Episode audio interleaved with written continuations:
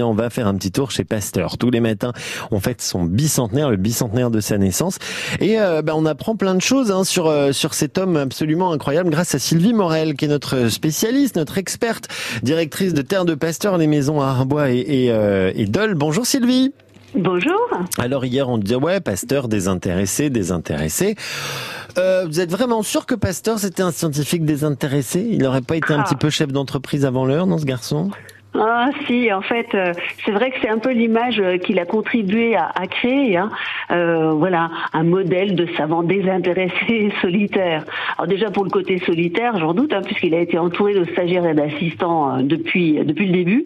Et cette vision en fait que Pasteur va, va développer et affirmer, c'est vraiment une vision romantique hein, du savant et de l'inventeur qui est assez fréquente au 19e siècle.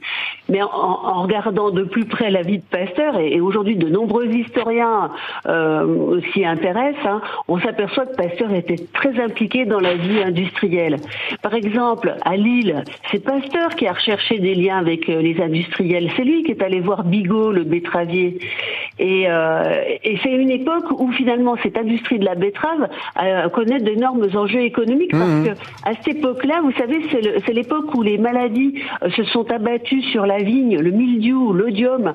Du coup, la vigne ne produit plus assez d'alcool Eh oui. et euh, on manque de l'alcool dans, dans l'industrie. Donc les prix flambent, ce qui veut dire que les betteraviers qui ont dans l'idée évidemment de produire de l'alcool euh, sont euh, sur des perspectives économiques euh, complètement folles. Oui. Donc on voit vraiment que, que Pasteur euh, comment oriente ses recherches vers des objets économiques à fort potentiel, même si euh, il ne la ferme pas haut et fort. hein.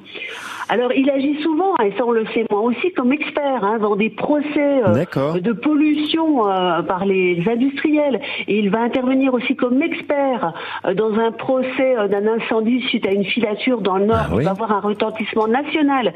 Il fait des cours sur l'exploitation de la betterave. Et puis il accueille surtout dans son laboratoire euh, des enfants d'industriels, des fils d'industriels qui veulent créer des entreprises qui fabriqueraient par exemple du vinaigre à partir de l'alcool de betterave. Donc on voit bien que là il est en train de créer des pépinières d'entreprises, hein, des pépinières de start-up. Euh, Aujourd'hui dans les universités, on a plein de doctorants comme ça hein, qui travaillent à euh, imaginer une entreprise qu'ils vont monter un peu plus tard. Donc Pasteur, il a vraiment l'esprit d'entreprise et, ça vraiment il ne faut euh, pas le nier. Et lui-même, il va réaliser, il va être un véritable entrepreneur. Hein. Euh, on peut vraiment dire de lui que c'est un, un start-upper parce qu'il a créé de l'innovation et puis il va par exemple, euh, il va créer un, un brevet de pour la bière, hein, de, de brassage Ouais, de la bière, ouais, la bière de la revanche, et il va même avoir l'idée de créer un laboratoire pour fabriquer cette bière dans le sous-sol de, de son laboratoire. Ça se fera pas finalement, hein, et il revendra le, le brevet à des brasseries après la guerre de 70, euh, ben parce que on a perdu l'Alsace et la Lorraine, la France a perdu ses brasseries, et du coup euh, ça fait un appel d'air hein, au niveau économique en France, et, certains euh, privés veulent se lancer dans l'aventure de, de la brasserie. Donc on voit bien que Pasteur, il va monter un modèle économique. hein. L'idée, c'est de vendre aussi parfois quelques brevets pour récupérer de l'argent pour pouvoir entamer d'autres recherches. Et il va ainsi à se se présenter auprès de- de- d'industriels, mais aussi de banquiers qui vont être intéressés euh, par le développement de ces, euh, de, de ces recherches. Et c'est ainsi que, par exemple, les Ferrer, hein, qui étaient des banquiers très connus, euh, vont s'investir fortement dans l'Institut Pasteur par la suite. D'accord, je comprends mieux certaines choses. Eh ben Ouais. ok, pasteur, donc un peu chef d'entreprise, start-upper, donc une autre vision que vous nous proposez ce matin, Sylvie, sur ce grand scientifique et ce grand homme franc-comtois. Euh, avant le week-end, petit conseil euh, balade, découverte, euh, qu'est-ce qu'on peut faire?